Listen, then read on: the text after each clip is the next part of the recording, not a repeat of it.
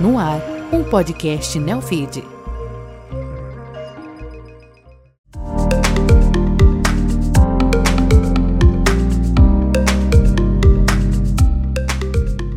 Você está ouvindo o Números Falam, uma produção original Neofeed. Eu sou o Márcio Croin e no programa de hoje eu trouxe cinco números do último balanço da Smart Fit para entender cada um deles com o Diogo Corona. O CEO da maior rede de academias da América Latina vai falar sobre a receita e a margem EBITDA da Smart Fit, sobre o crescimento da base de clientes e do número de academias e também sobre o custo de abrir uma unidade.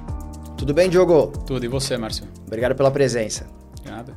Vou te contar a dinâmica aqui, super simples. Eu peguei cinco números do último balanço da Smart Fit para apresentar para você e você vai me ajudar a entender o peso e como levantar cada um deles. Tá certo. No final a gente inverte. Eu faço a pergunta e você me devolve com números. Vamos embora então. Olha, para você que está nos assistindo ou nos ouvindo, todos os números que a gente vai apresentar aqui estão disponíveis no site de relações com investidores da Smart Fit. Diogo, nosso primeiro número é o seguinte: 2 bilhões de reais foi a receita líquida da Smart Fit no primeiro semestre deste ano, um crescimento de 54% sobre o mesmo período do ano passado. O que a empresa fez para atingir um resultado tão expressivo como esse? Bom, é, esse número mostra muito a recuperação do setor. A gente, como líder, também surfou bastante nessa onda, né? Eu acho que para responder um pouco disso tem que voltar um pouco no tempo, né? Então a gente volta de uma pandemia que acaba finalmente no ano passado, em 2022. Lembrando que em janeiro do ano passado a gente teve Omicron, então ainda teve pandemia. O setor de fitness sofreu muito, com a academia muito fechadas, em, a gente opera em 15 países hoje, né? Então restrições em diversos países. E aí sofreu bastante. A gente, como empresa, estava preparado para um IPO, teve uma janela, né? E que foi durante três meses uma janela, em julho de 21 a gente fez o IPO, aproveitou essa janela, porque a gente estava preparado. Então isso trouxe uma posição de caixa muito robusta para a gente, para a gente continuar crescendo, acelerando e apostando na volta. A gente apostava na volta, né? o que lá que era 15 dias, chegou um momento que ninguém sabia quando que era aquela volta. Então, mas a gente sempre acreditava que ia voltar, as pessoas, todo mundo entendia, a as pessoas cada vez mais entendiam a importância da atividade física. Então, era questão de tempo que ninguém sabia quando ia voltar. A gente teve uma volta, realmente uma recuperação, um sinal muito bom de melhora a partir de agosto de 2022. Então, segundo semestre de 2022 ano passado, a gente começa a ter uma volta bem forte no setor inteiro uhum. e aí a, e concretizou a volta mesmo em janeiro. Então, falar um pouco do mercado de, de academias, tem uma sazonalidade, né? Então, a sazonalidade, os meses que a gente chama mais atenção é o janeiro, que é o começo, a promessa de ano novo, então as pessoas uhum. voltam muito forte para a academia. E aí, falando de mês fraco, dezembro, porque tem o pessoal que posterga, né? Ninguém começa a academia muito. A partir de 15 de dezembro já virou para o ano. Então, uhum. a gente estava muito. Esperando, voltou em agosto de 2022, voltando um pouco, crescendo bastante a base. E aí, janeiro realmente foi um mês muito forte, assim, o maior mês da nossa história. E aí consagrou mesmo uma volta é, é, nossa, acho que do setor inteiro também, né? A gente como líder está muito preparado, a gente apostou muito nessa volta também, então é, para falar, por exemplo, em dezembro, a gente começa, final de dezembro, a gente começa a se preparar para o começo do ano, então a gente apostava muito nessa volta e de fato aconteceu, né? Então é, eu acho que assim o setor nosso que sofreu bastante, ele volta com muita força, né? Então a gente vê cada vez mais a força da atividade física, a consciência da pandemia, o quanto ela, bateu na gente muito forte, mas ao mesmo tempo trouxe uma consciência que também ajudou as pessoas hoje cada vez mais é unânime da importância da atividade física. Né? Então a gente está a gente estava numa posição muito privilegiada e voltando ao IPO também ajuda a gente porque a gente conseguiu estar tá pronto para aumentar o market share e fazer mais loja, atender mais gente. Né? Então é, tem alguns dados importantes, né? A gente pega uma geração Z que é a geração uma geração mais saudável então, tá. a geração que bebe menos, entende mais a importância da atividade física. E o que acontece é que a gente, no, no momento da pandemia, as pessoas elas têm, têm um lapso de tempo, né? A gente perde a noção de que foram três anos, né? Então, uhum. por exemplo, uma pessoa que tinha 14 anos terminou a pandemia com 17. Essa pessoa já virou aluna nossa da geração Z. Então, a gente começa a receber gente que tem, é, é, tem uma, uma vida um pouco mais saudável, né? Então, uhum, comparando uhum. essas gerações, o que é muito bom para o nosso mercado também. Então, é, e algumas, a gente também está preparado para para algumas outras tendências que também mudaram na academia. A gente foi se preparando para isso e eu acho que isso é um reflexo dos, dos números. Assim, de fato, o setor voltou muito forte. E, Diogo, você falou sobre a geração Z, né? É, tem essa mudança mesmo? Esses três anos, você consegue enxergar que é, a idade mudou dos, pra, dos, dos, frequentadores da academia? Na verdade, assim, a, ela, a idade ela não precisa mudar, né? Ela começa se renova. Ela, ela se renova. Então, assim, uhum. assim, você começa mesmo com, se mantendo uma idade média, você vai renovando as gerações. A gente vê acontecendo bastante isso, né? Nas nossas academias. Então, é, é, é, muito normal, né? Porque o nosso público ele, ele acaba sendo mais jovem, a gente atende mais. A Smart é, é um posicionamento mais de, de, massificado, né? Atender bastante gente, né? Então, uhum.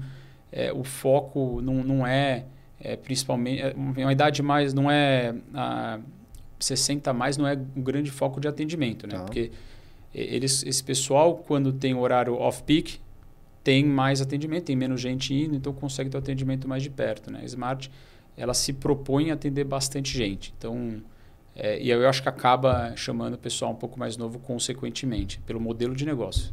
Perfeito, perfeito. Aproveitar que a gente falou de, de clientes, então vamos entrar no nosso segundo número, que é o seguinte. 4,3 milhões era a base de clientes da Smart Fit no fim do segundo trimestre, uma expansão de 24% sobre o mesmo é, período né, do, do ano passado.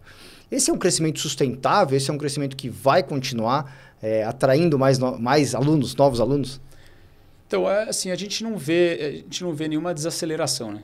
Teve a sazonalidade, ela tem uma grande força no primeiro trimestre do ano e agora também no, no, no terceiro trimestre. Né? Então, o quarto trimestre ele fica um pouco mais fraco e é assim que funciona a sazonalidade, uhum. né? A gente tem que lembrar também que o mercado de academias ele, ele demora mais para recuperar né, do que um varejo tradicional de vestuário. Tá e ele demora mais para cair. Então ele cai mais devagar e ele sobe, ele sobe mais devagar também, né? Então, exceto uma pandemia que você tem que fechar tudo, mas em termos o, o, a explicação disso, né? Porque é importante entender qual é o efeito da sazonalidade no negócio, né? Se a gente vende de 6 a 7%, tem um, um cancelamento de 6 a 7%, digamos que você não vende nada no mês. Você termina o mês seguinte com 93% da sua base. Uhum. Então, varejo de vestuário, se não vende nada, fatura zero. Uhum. Então, Perfeito. É, é bem diferente. A gente tem que entender que o, a venda e o cancelamento do mês, eles, eles são super importantes, mas a base de ativo ele pode atingir esses 7%. Né? Então, existe uma sazonalidade, mas você não pega um mês de dezembro que ele não vai faturar metade do, uhum, do, do uhum. mês anterior. Não, a relação não é, não é nessa proporção. Né? Então, é, eu estou dizendo tudo isso porque os números continuam vendendo bem, continua com bastante força. Né? Então, é, e aí a gente tem, tá, com esse, primeiro, esse terceiro trimestre vendendo bem também, essa questão de... E a gente tem uma expectativa muito forte para janeiro do próximo ano, assim. É, e toda esse, eu acho que essa tendência, né? Essa tendência toda que vem é uma maré muito a favor da gente. Então, acho que não vejo um caminho de, de volta, ao contrário disso, né? Então, é, acho que os números eles vão continuar expandindo. A gente tem aberto lojas, a gente tem cada vez mais preparado para atender mais gente. Você falou um negócio importante que é a parte da saúde pós-pandemia, né? Sim. É, será que mexe com o ciclo? A gente vai ver talvez nesse próximo ciclo do quarto trimestre, que falou que é um ciclo mais fraco. Será que mexe também? As pessoas vão, vão ficar mais estáveis ali é, e pode não afetar tanto né, a entrada de, de novos alunos?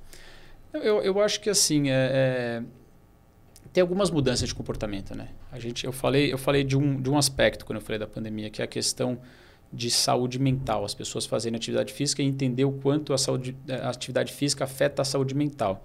Isso é um aspecto, mas tem outros aspectos também, né? Então, né, um ponto importante foi que eh, toda descoberta nova da medicina, ela demora um tempo para as pessoas eh, digerirem e pass isso passar a ser uma verdade, né? Até porque algumas são transitórias, elas mudam, né? Então, uhum é, um tema que, que era falado faz, faz bastante tempo, né? E, e, cada vez ele vai ganhando mais força, é a questão de da, quanto a musculação tem, é, é, qual, qual o benefício da musculação, exercício de força para a pessoa, né? Então, se a gente for dividir as atividades na academia de, de aeróbico e anaeróbico, na né? parte de cardio e a parte de força, né? Uhum. Parte, a parte de cardio ela tem muita relação com saúde mental, né? Então, tem esse benefício e tem a parte de força, que ganhou muita força nas academias também. O que, que aconteceu? Né? Então, tem antes a pessoa queria emagrecer, fazia cardio, fazia aeróbico. A pessoa queria ganhar força, fazia aeróbico. Então, essa era meio que dividido. Se assim, você tinha A ou B. O que, que aconteceu? É, já faz um tempo que se fala do metabolismo basal, questão de quanto mais músculo você tem, mais calorias você gasta em repouso e toda essa questão de qual o benefício da musculação, inclusive para emagrecer. Uhum. Então, o que antes a musculação ela servia só para ficar forte, hoje ela é tida como para emagrecer também. Então, você tem gente que fazendo musculação hoje que quer emagrecer e também os que queriam fazer força, queriam ficar forte, também continuam. Então você tem um shift muito, de certa forma, importante para pessoas que querem fazer força. Né? Então, é, eu acho que é bem importante isso, porque a gente está bem preparado para isso. E, por, e algumas, a gente escuta, às vezes, as pessoas dizerem que isso é por causa da pandemia. Eu, eu, acho que não tem a ver com a pandemia essa questão. A questão é que passaram-se três anos que a gente perdeu um pouco a noção, a noção de tempo, né? É meio que você... A gente fechou o olho e acordou, e essa curva de tendência, ela andou três anos na curva de tendência. Pegar é um gráfico, ela andou três anos. Então, é, não é bem assim. E por que que ela parece que foi a pandemia e apareceu do nada? Porque quando você estava com a academia aberta, a gente está em real time tendo feedback de cliente. Uhum, uhum. A hora você parou de ter o feedback, porque tinha muito abfest, você parou de ter feedback e meio que ficou esperando e de repente voltou e falou, nossa, pandemia. É, na verdade, evoluiu na curva de, do tempo, assim, e eu, eu vejo, além de, de que eu vejo nas academias, pode ver pessoas que você conhece, né? Assim, eu conheço gente, de fato, perto de mim, né, que quer, faz musculação para emagrecer. Tem gente que parou de fazer aeróbico e faz, e eu conheço pessoas assim. E as pessoas começaram cada vez mais a é, entender isso como uma verdade, ela demora para ser digerida. Mas a gente vê efeitos disso nas nossas academias, a gente tem olhado isso, ajustado o modelo para entregar essa questão do que o cliente quer mais é, pra, e a gente para evitar também gargalos na operação. Né? Perfeito. Então, ó, já que você falou de academias, nosso terceiro número é o seguinte: 1.274 era o total de academias do grupo no segundo trimestre. E eu falo grupo porque tem a marca Smart Fit, Biorritmo, O2 e o estúdio. Né? É, esse é um crescimento de 12% sobre o mesmo período do ano passado. Ainda há mais espaço para criar academias? Então, a gente termina o, o, o, segundo trimestre, né, o primeiro semestre do ano, com 63 academias em obra, já tem, é, tem 75 assinadas. Então, a expansão ela continua. A gente, no nosso histórico de tempo, já chegou a fazer 200 academias. É, eu, eu digo assim, é, a expansão está tá no cerne da nossa empresa. Né? Então, a cultura da nossa empresa depende muito da expansão. É um negócio que é, faz parte do nosso modelo uhum. de negócio expandir e a gente sempre olha loja a loja o retorno, o cash on cash, o ROI que a gente faz por loja incremental, sobre o nosso investimento que a gente faz. Então, é, abrir academia, a gente vai continuar abrindo, a gente tem... E aí, por que, que a gente já fez 200 academias? Eu, eu vejo o nosso time preparado para fazer bastante academia por ano, assim, a expansão continua super forte. Claro que na pandemia deu uma reduzida no número, até por incertezas, né? É, e você precisa, para o retorno, né, taxa de juros que a gente tem em América Latina, Brasil, por exemplo, você precisa ter um retorno rápido. Então, você abre durante a pandemia, demora para rampar, o seu retorno inteiro afetado. Então, a uhum. gente precisa ter um time muito certo de abrir, assinar ponto. Então, deu uma desacelerada, a gente volta acelerando muito forte e consequência também do que eu disse, que janeiro desse ano consagrou uma volta muito forte. Uhum. Então, assim, não tem motivo para a gente não continuar expandindo, que é o que a gente faz muito bem na nossa empresa, né? Eu, eu tenho uma coisa que joga muito a favor nosso, né? Eu digo que se a gente tiver, quanto mais geografias a gente tem, mais fácil é de a gente abrir um número grande de lojas. Uhum. Então, é, eu digo assim, se você tivesse só a cidade de São Paulo, provavelmente você não conseguiria abrir as 200 academias que a gente já chegou a abrir um dia na cidade de São Paulo. Você começa a abrir mais frentes. Quando a gente fala de 15 países, se você fizer 10 por país, é, daria 150 já, e você tem uma dificuldade de fazer 10 por país. O ponto é, você não consegue ser tão granular no, no, na, na, expansão. Tá. A gente tem que abrir frentes de expansão e loja boa tem que se fazer. Mas o ponto vai estar disponível, você não controla quando ele vai estar disponível. Né? Então a gente tem, por exemplo, né, a gente tem o wishlist de todos os lugares que a gente quer. E aí os pontos podem estar disponíveis num certo momento. Ele está alugado para algum outro, no, outra loja de varejo, uhum. algum outro retail e vai estar disponível. Pode ser que tenha mais loja disponível no México do que no Brasil. Então tá essa proporção pode mudar. E aí você espera. Está na wishlist, você tem que esperar para chegar a esse momento bom. A, a, gente, a gente espera, por quê? Porque o payback ele, ele, ele não é antes de cinco anos. Então, assim, não faz sentido eu abrir uma loja, fazer um investimento e depois de um ano ter um ponto é, melhor que o nosso. Né? Claro Tá. que se ele for margem... É uma questão também de tempo qualidade. Né? Uhum. Se for é, marginalmente melhor, talvez compense fazer antes. Tá. Várias vezes a gente, a gente topa com essa, com essa indecisão, com esse momento. Ó, tem dois aqui na mesma rua, esse é para agora, esse é para tal. E aí você começa, tem várias variáveis. Né? Tem aluguel, tem qualidade, shell. E a gente topa com essa decisão. Mas em linhas gerais, é melhor pegar um ponto muito bom, esperar é, porque esperar algum tempo, porque o seu payback não é tão, tão de imediato. Então a gente espera e tem todas essas frentes abertas. Então, quanto mais frente aberta a gente tem, mais capacidade a gente tem de abrir loja com qualidade. Sim, na verdade, é, se, se eu quisesse abrir 200 lojas, que seja na cidade de São Paulo, eu abriria. Uhum. A gente abriria, né? Mas com qual qualidade? Quando você diz qualidade, atendimento ao aluno e capacidade de ter é, o máximo de alunos possíveis por loja. É, na, na verdade, assim, eu, eu não- nessa qualidade de expansão, eu não estou colocando o, o atendimento. Atendimento Tá. eu coloco mais como um pós-venda. Porque o atendimento, em tese, a gente consegue, a gente conseguiria escalar mais rápido, o atendimento, contratação. Uhum, uhum. É, isso é bem escalável no- do, do jeito que a gente faz. Né? Eu acho mais questão de seleção de ponto. Né? Você tem uma pressa de fazer ponto é, e você não tem tanta opção, você vai baixar o, seu- sua régua e vai aceitar Tá. certo número, um ponto com uma nota pior do que você queria para bater meta. Então, Uhum. É, a gente não, não entra nisso. Assim, a gente tem uma coisa que é muito importante para a gente, que é que a gente tem um track record um histórico muito grande das academias. Então, a gente faz, faz lojas e a gente sabe como quase como real time se ela está indo bem ou não. Porque a gente tem uma curva histórica de maturação. Então, quando você fecha a loja, a gente consegue bater quase como real time. Uns três meses já dá para sentir se acertamos ou erramos. Então, Tá. a gente começa a sentir, tem um relatório que compara com aquela curva de evolução para dizer onde deveria chegar. A gente sabe com custo, investimento, retorno tem que ter. Três meses depois você fala, ó, deu certo, não deu. E Isso é muito importante. Importante por quê? Porque embora você tenha uma taxa de erro em três meses, você não vai ter certeza. Claro que ela pode ir pior ou melhor Uhum, tem, né, uhum. na curva, mas é importante o feedback ser rápido, né? Então a gente diz Para que corrigir, né? para corrigir. Não adianta dar um feedback e assim, esperar três anos para falar, ó, aquele ponto que vocês fecharam, vocês erraram. Três anos depois, é, aquele aprendizado ele pode ter errado mais umas 20 logo Uhum, depois daquilo Com lá. toda então, certeza. É, é uma questão de qualidade e tempo. Então, a gente prefere ser mais curto no feedback, mesmo com uma certa é, taxa de erro, mas aprender mais rápido com, com nossos erros e, e melhorar é, nas- nessa expansão, né? Então, eu digo isso que é bem importante. Tem bastante gente que pergunta, né? é, que já fizeram bastante lojas, será que os melhores pontos já foram, agora os pontos secundários? Isso é uma pergunta recorrente, né? É, é, a gente não tem visto isso acontecer, mas eu sempre falo que tem um outro lado da moeda, que é a gente tem histórico para selecionar melhor os pontos agora, a gente tem dados, então a gente tem trazido tudo para essa questão bastante é, quantitativa também, né? Uhum. Não só Minimiza os erros, né? é, minimiza os erros. A gente tem, claro que você, você, no final tem uma questão de, de local, né? Mas assim, a gente tem que juntar os dois, não pode ignorar os números. A gente diz na nossa empresa, né, que a gente coloca uma cultura data driven, quer dizer, se o número está disponível, ele tem que ser usado. Concordo. Se ele não está disponível, beleza, chuta e fala- faz o que quiser, mas é, é uma negligência, o número está disponível e você, a pessoa Ignorar, ficar, né? fica com preguiça, né? Ah, É. Eu quero tomar a decisão agora, mas espera que amanhã tenha o número. Não, eu vou tomar agora. Então, isso aí... E, e por que eu digo que é uma cultura? Porque é, é um- é uma, é uma disciplina de todos, né? Todos têm que pedir e a pessoa, quando traz o número, tem que ser um comportamento aceito perante o grupo. né? Uhum. Traz o número, ou ela pede o número, fala qual o número que vai ajudar a gente nessa decisão. O chato que fala isso, que está postergando a decisão, tem que ser aceito no grupo, porque às vezes também pô, todo mundo está na pressa para decidir, né? É isso então, aí. é uma mudança de cultura que a gente, que a gente fala, assim, e é, é importante colocar que esse comportamento é bem aceito no grupo. E ele já é, na verdade. Muito bom. Nosso próximo número.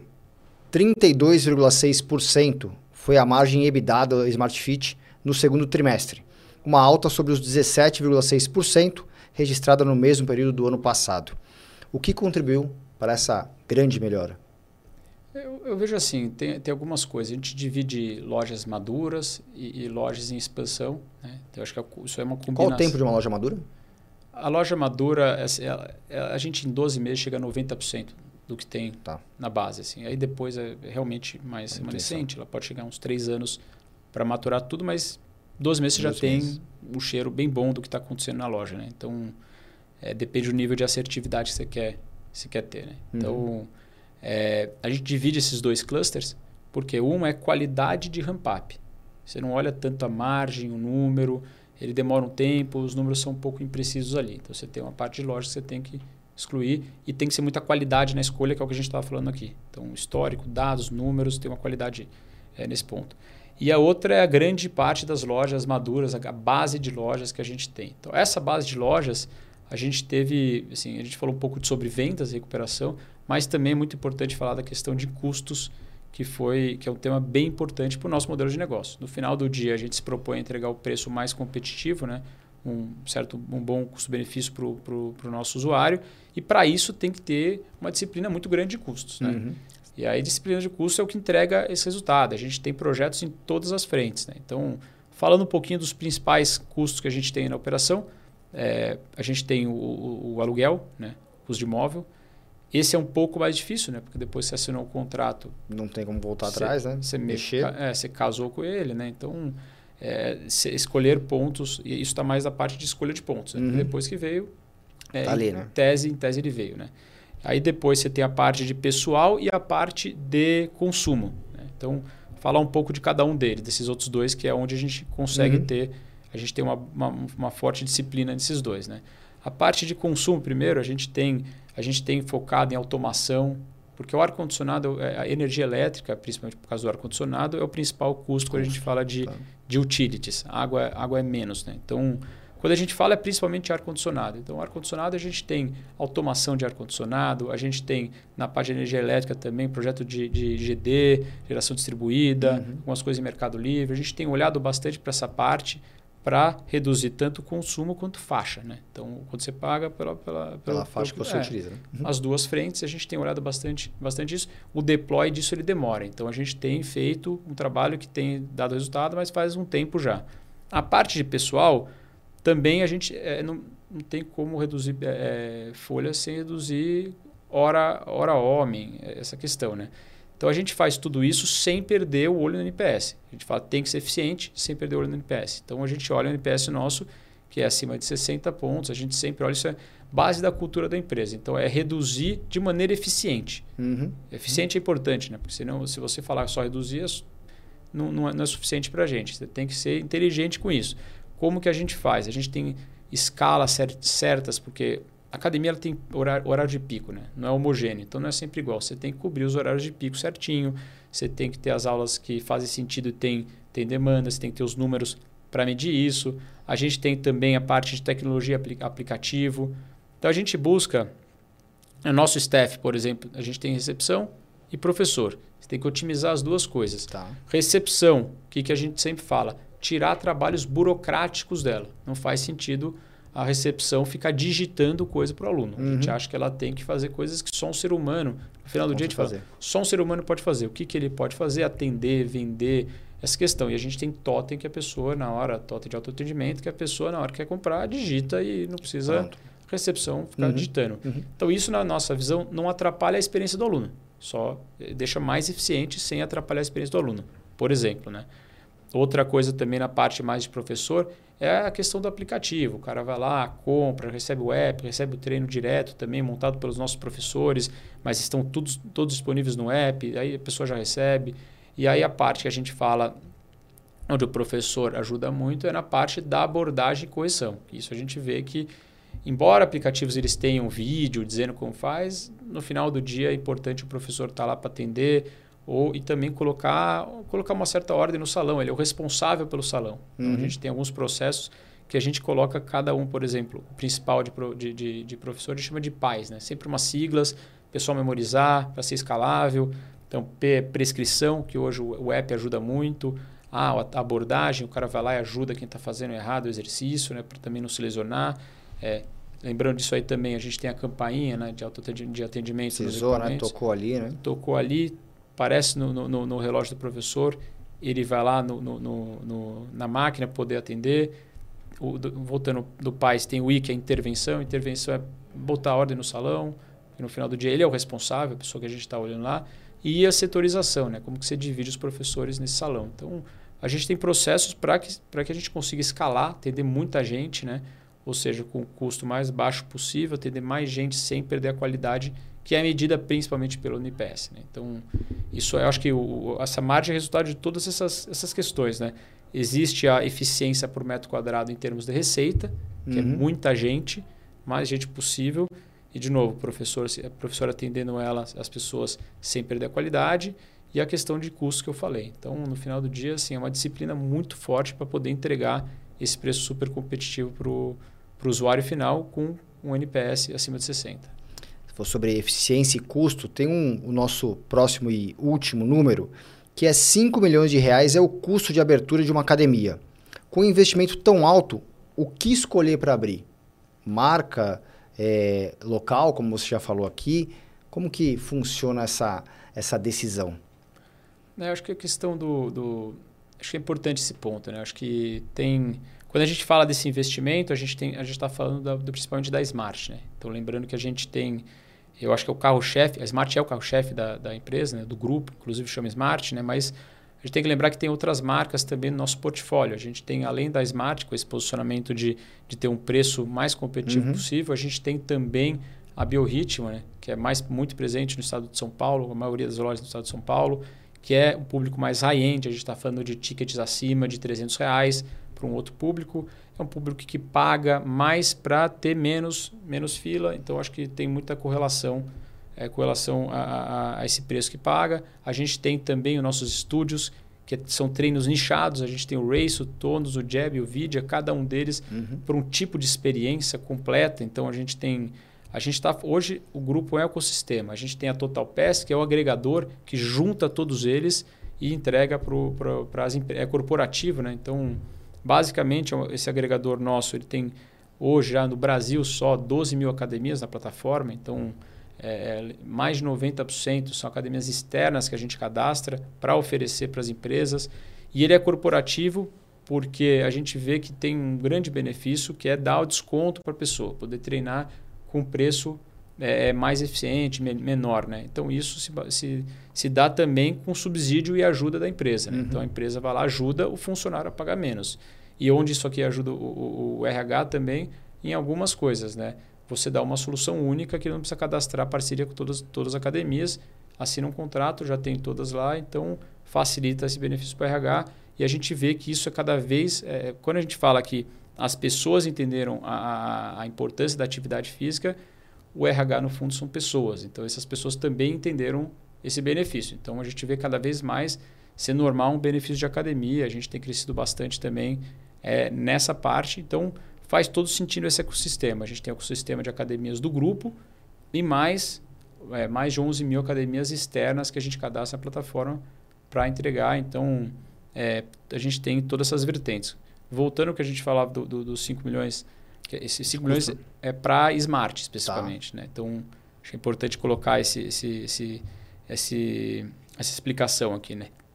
É, esse posicionamento que a gente chamava de low cost no, no segmento, é, tem várias outras marcas. A Smart foi a primeira do, do Brasil que surgiu, é, na América Latina, inclusive, na verdade.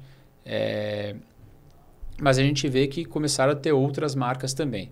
Então, mas é, começou a ter uma distinção também é, de, de, de, qualidade e perfil uhum. dessas, desse tipo de academia, né? até pelo investimento. Né? Então, a gente vê isso acontecendo na Europa. Existem, eles dividem hoje o low cost e o high value low price. Estados Unidos também, o, o, low cost e o high value low price. Então, só assim, no começo era tudo low cost, depois começou a ter várias marcas, então vamos segregar um pouco o que é cada um. Então, a Smart está no, no, no segmento do high value low price. Né? O que quer dizer isso? Né? Quer dizer que Basicamente, se você olhar uma academia e ver o que é um Ravel Price, ela tem ar-condicionado ou não tem?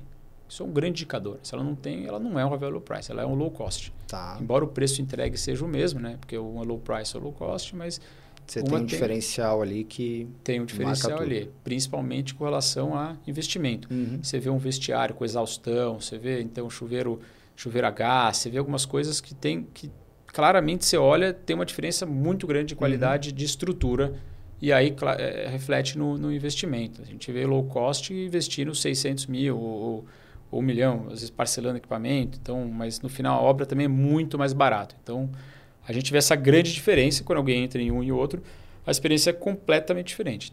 Então, a gente tem marcas hoje no Brasil é, de novo, a Smart começou em 2009, então esse mercado já evoluiu para ter esses, essas duas frentes, que é o que acontece na Europa, é o que acontece nos Estados Unidos e é o que pode acontecer, deve acontecer no resto do, do da, da, América Latina. Então a gente e a gente acredita que o modelo, esse modelo que a gente se propõe a entregar é o high value price, é esse investimento super alto. Equipamento tem outro ponto que diferencia um, um e outro, né? O high value price e o low cost, né? O equipamentos top tier, equipamento de, de, de, dos, de hum, melhor, qualidade melhor qualidade que tem. Né? Então essa academia tem equipamentos é, é, tem uma coisa assim de equipamento, né? Tem equipamentos de linha profissional e residencial. Né? Então é, é, muito diferente. Né? Equipamento de linha residencial tem algumas, é mais barato e tem gente que usa isso para academias. Então esses equipamentos eles, eles têm uma durabilidade menor, então não aguentam trancos.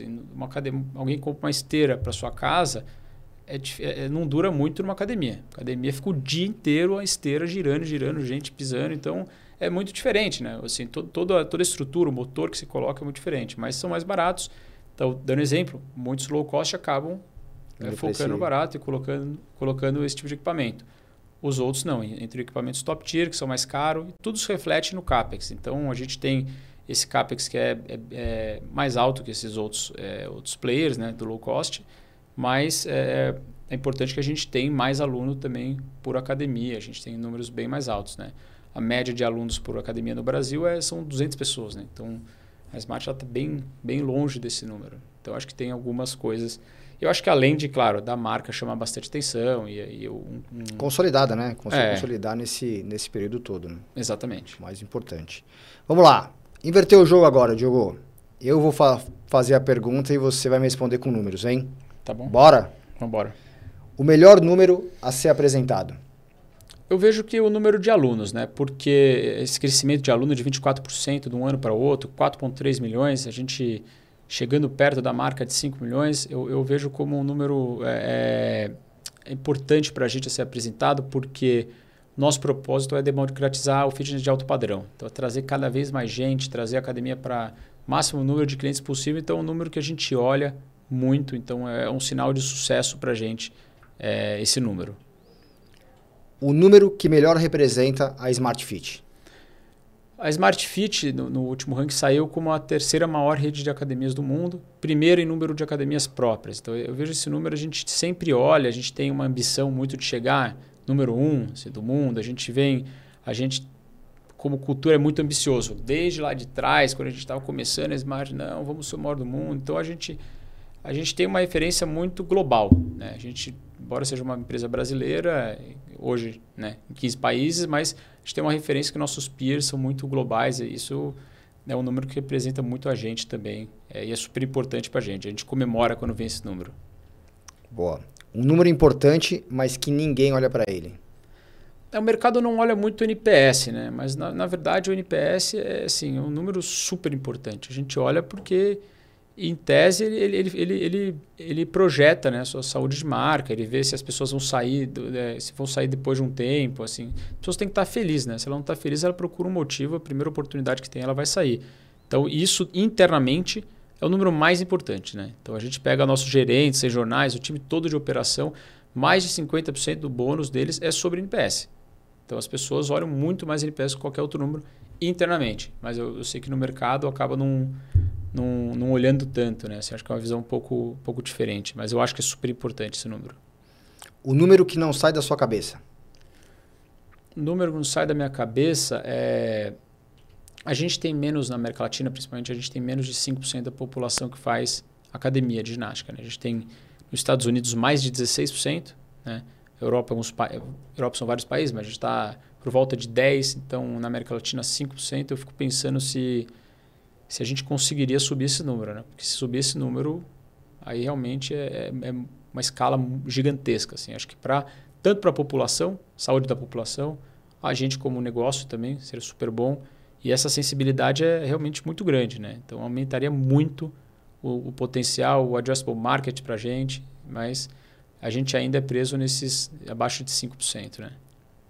Para fechar, o próximo número vai ser ah, o próximo número a gente vai, vai continuar crescendo. Assim, a gente tem essa expectativa de algum momento a gente ser a maior do mundo. Né? Isso que a gente vai trabalhar e com os clientes satisfeitos. Né? Então, eu vejo que esses números vão continuar crescendo bastante.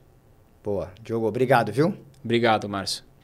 E obrigado a você que nos ouviu, nos assistiu.